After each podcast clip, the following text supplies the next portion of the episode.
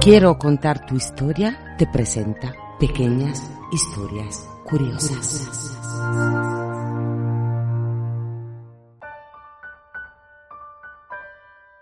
Episodio 1. El corazón en coñac. El corazón en coñac.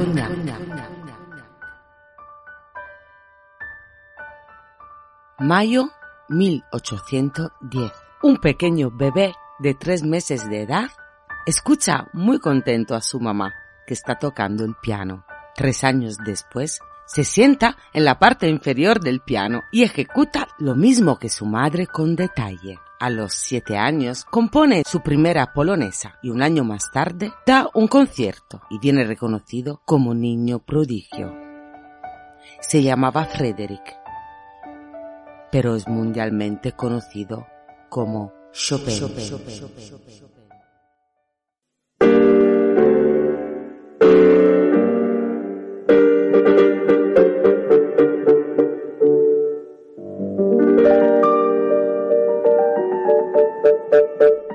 Un genio, Chopin, y como todos los genios, era un tipo peculiar, melancólico y castigado por una frágil salud. Tenía alucinaciones. A menudo veía a seres liliputienses, padecía insomnio y presentaba una sensación de jamais.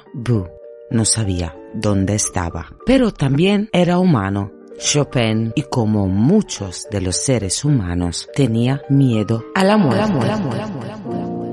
En concreto, padecía de tafiofobia, o sea, el miedo a ser enterrado vivo.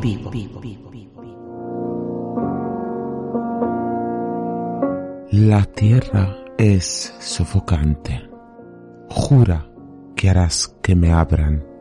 No quiero que me entierren vivo dijo a una de sus hermanas mientras agonizaba en 1849. Tenía 39 años. Murió en extrañas condiciones, aunque se dijo que la causa de su muerte era la tuberculosis. Su hermana cumplió su deseo y a Chopin le quitaron el corazón.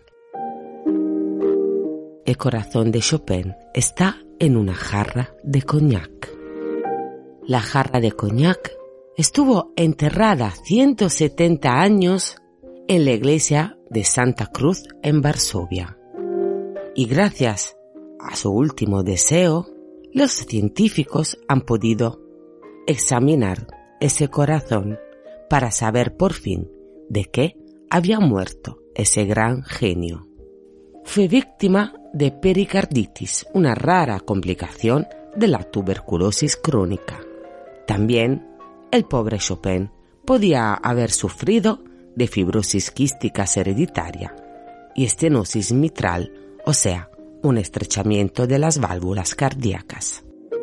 Pero Chopin, definido como dulce, tierno, encantador, pero también huraño, solitario, melancólico, y según otros, antipático, aristocrático, avaro y que se creía más que sus colegas, que vivió su corta vida con el miedo a ser enterrado vivo, que sufría por salud y por mal de amor,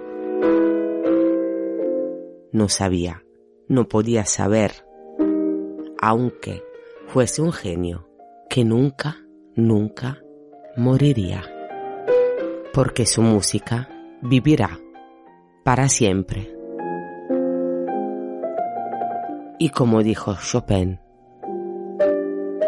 recordemos siempre que la vida es una inmensa disonancia.